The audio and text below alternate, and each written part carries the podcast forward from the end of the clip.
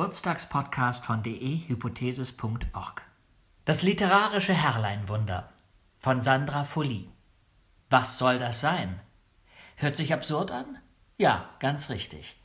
Das literarische Herrleinwunder existiert, bis auf eine mir bekannte Nennung in Zusammenhang mit dem Schriftsteller Benjamin Lebert, auch nicht.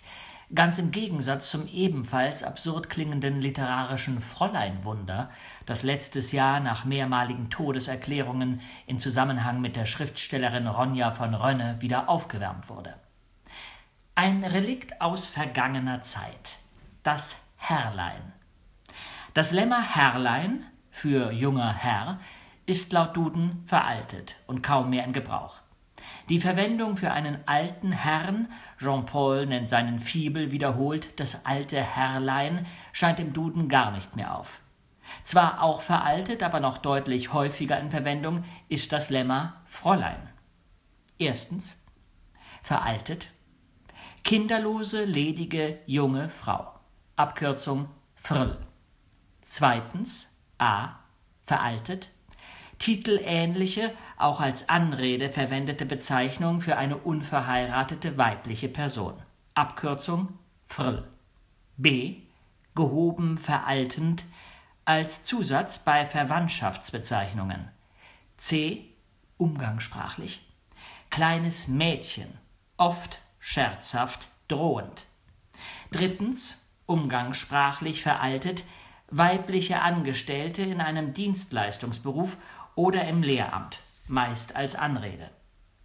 Durch die Verkleinerungs- bzw. Verniedlichungsform in der Anrede wird gewissermaßen impliziert, dass ein Fräulein zwar kein Mädchen mehr ist, aber eben auch noch keine ganze Frau. Wobei das Frausein, die Vervollkommnung, primär durch den Familienstand, Eheschließung und Mutterschaft definiert zu sein scheint. Es wird explizit darauf hingewiesen, dass immer Frau statt Fräulein als Anrede für eine erwachsene weibliche Person unabhängig von Alter, Familienstand und Beruf verwendet werden sollte. Die Anrede Fräulein sei nur noch üblich, wenn die angesprochene Frau diese Bezeichnung selbst wünscht.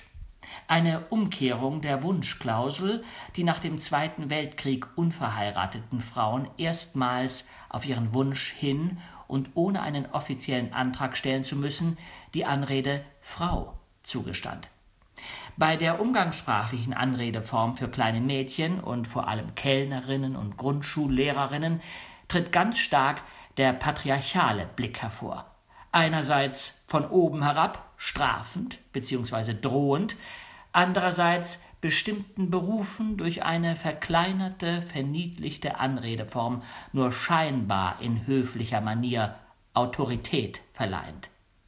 Werden die männlichen Pendants zum Vergleich herangezogen, begegnet uns schließlich kein Herrlein, sondern ein zu bestrafender kleiner oder junger Mann, ein seriöser Herr Ober oder aber Herr Lehrer. Stoff für Satire. Das Herrleinwunder. Ist das Herrlein schon veraltet und ungebräuchlich, so ist das Herrlein Wunder quasi nicht existent, außer in der Satire, so beispielsweise in Henriette Rixis Glosse über das Herrlein Wunder im Ring. Das Herrlein Wunder im Ring wird immer selbstbewusster. Bei einigen ihrer Kämpfe traten sogar schon Ring-Girls auf, die vom Publikum jedoch gnadenlos ausgepfiffen wurden. Das beharrt auf den leicht bekleideten Ring Boys, die ja tatsächlich eine Augenweide sind. Aber die Box Boys sind auch da zuversichtlich. Eines Tages werden die männlichen Zuschauer die weiblichen übertönen und die Ring Girls feiern, lächelt Donald Kurz optimistisch. Bis dahin wird es wohl noch eine Weile dauern, aber das Herrleinwunder ist nicht mehr zu stoppen.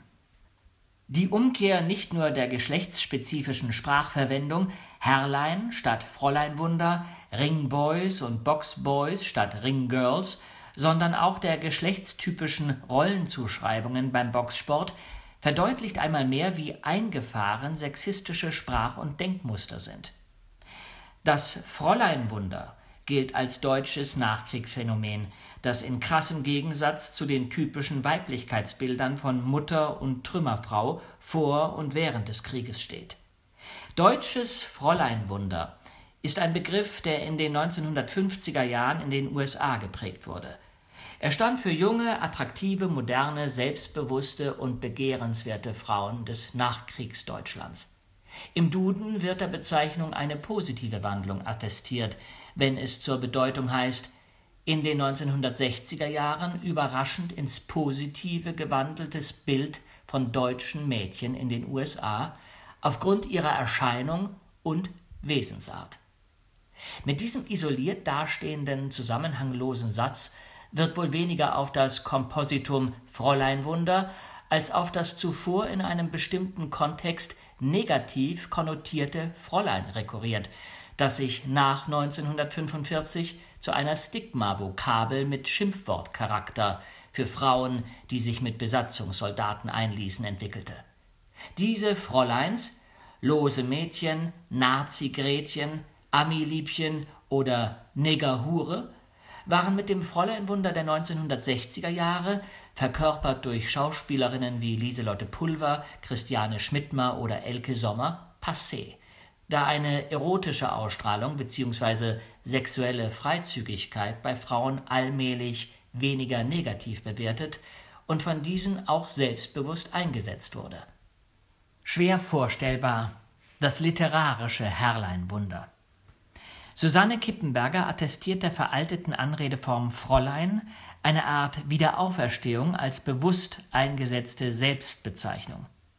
Um solch eine postfeministische Resignifikation handelt es sich beim literarischen Fräuleinwunder jedoch nicht. Die Bezeichnung kann auf den Spiegel-Literaturkritiker Volker Hage zurückgeführt werden, der sie 1999 in seinem Artikel ganz schön abgedreht eher beiläufig prägte. Er fragte sich darin, ob es Zufall sei, dass die weiblichen Debütanten zumeist weniger verzagt und umstandskrämerisch als ihre männlichen Kollegen daherkommen. Und stellt daraufhin fest, das literarische Fräuleinwunder ist jedenfalls augenfällig. Die Betonung, das verhehlt er nicht, liege mehr auf äußerlichen Attributen als auf dem literarischen Gehalt. Der Preis dafür, für den Erfolg, ist freilich, dass die photogenen Jungautorinnen oft wichtiger scheinen als ihre Literatur. Tanja Rauch stellte in der Emma die durchaus berechtigte Frage, was denn daran ein Wunder sein solle, dass Frauen gute Literatur schreiben. Das Wunder ist vielleicht, dass sich einige Herren immer noch wundern können, dass Frauen gut schreiben können. An dem Fräuleinwunder-Etikett störten sich nachvollziehbarerweise viele Autorinnen, so auch Silke Scheuermann, die auf die Frage, ob es weibliche Autoren besonders schwer haben, ernst genommen zu werden, folgendes antwortete. Manchmal beneide ich die Männer schon. Es gibt wohl kaum Sammelartikel, in denen die Bilder von fünf jungen männlichen Autoren abgedruckt werden. Ein Herrleinwunder kann man sich schwer vorstellen. Männer werden als Einzelpersonen ernst genommen, während wir Frauen gerne zu einem Eintopf verrührt werden. Über einige Jahre hinweg wurden sämtliche erfolgreiche, nicht nur deutschsprachige Autorinnen, von Karen Duwe bis Alexa Henning von Lange, um zwei besonders unterschiedliche Beispiele zu nennen, als literarische Fräuleinwunder gehandelt. Und das weitgehend unabhängig davon, was sie wie erzählten. Nachdem um das wenig aussagekräftige Label Ruhe eingekehrt war, oft wird Charlotte Roasts erster Roman Feuchtgebiete 2008 als eine Art Zäsur bzw. Fräulein Wunder Todesstoß angeführt, kramte es der Germanist, Literaturkritiker und Autor Rainer Moritz letztes Jahr wieder hervor. Und nun der nächste Schub, nun Ronja von Rönne, Jahrgang 1992. Mit ihrem witzigen Blog, zwei, drei Artikel über Feminismus und Depression, die für die erhofften Aufschreie des Protests sorgten und die Autorin zur Weltredakteurin machten. Da war es wieder, das Fräulein Wunder, das wunderbar ein paar Wochen lang für lärmende Scheindebatten sorgt.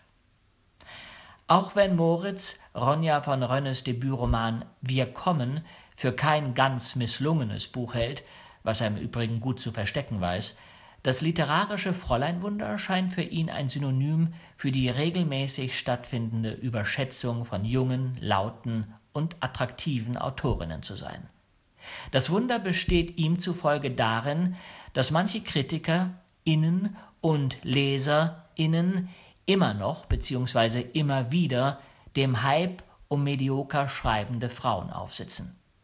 Der polemische Schlusssatz von Moritz Rezension Wir sprechen uns wieder in ein paar Jahren, wenn uns das nächste Wunder blüht, lässt keinen Zweifel offen, dass er dabei weder an ein Herrleinwunder noch an Frauen, die einfach gute Literatur schreiben, denkt. Veröffentlicht am 15.01.2017 von Sandra Folie auf dem Blog Chicklit, die neue Frauenliteratur, bei de.hypothesis.org. Dieser Blogbeitrag wurde gelesen von Jens Wawritschek.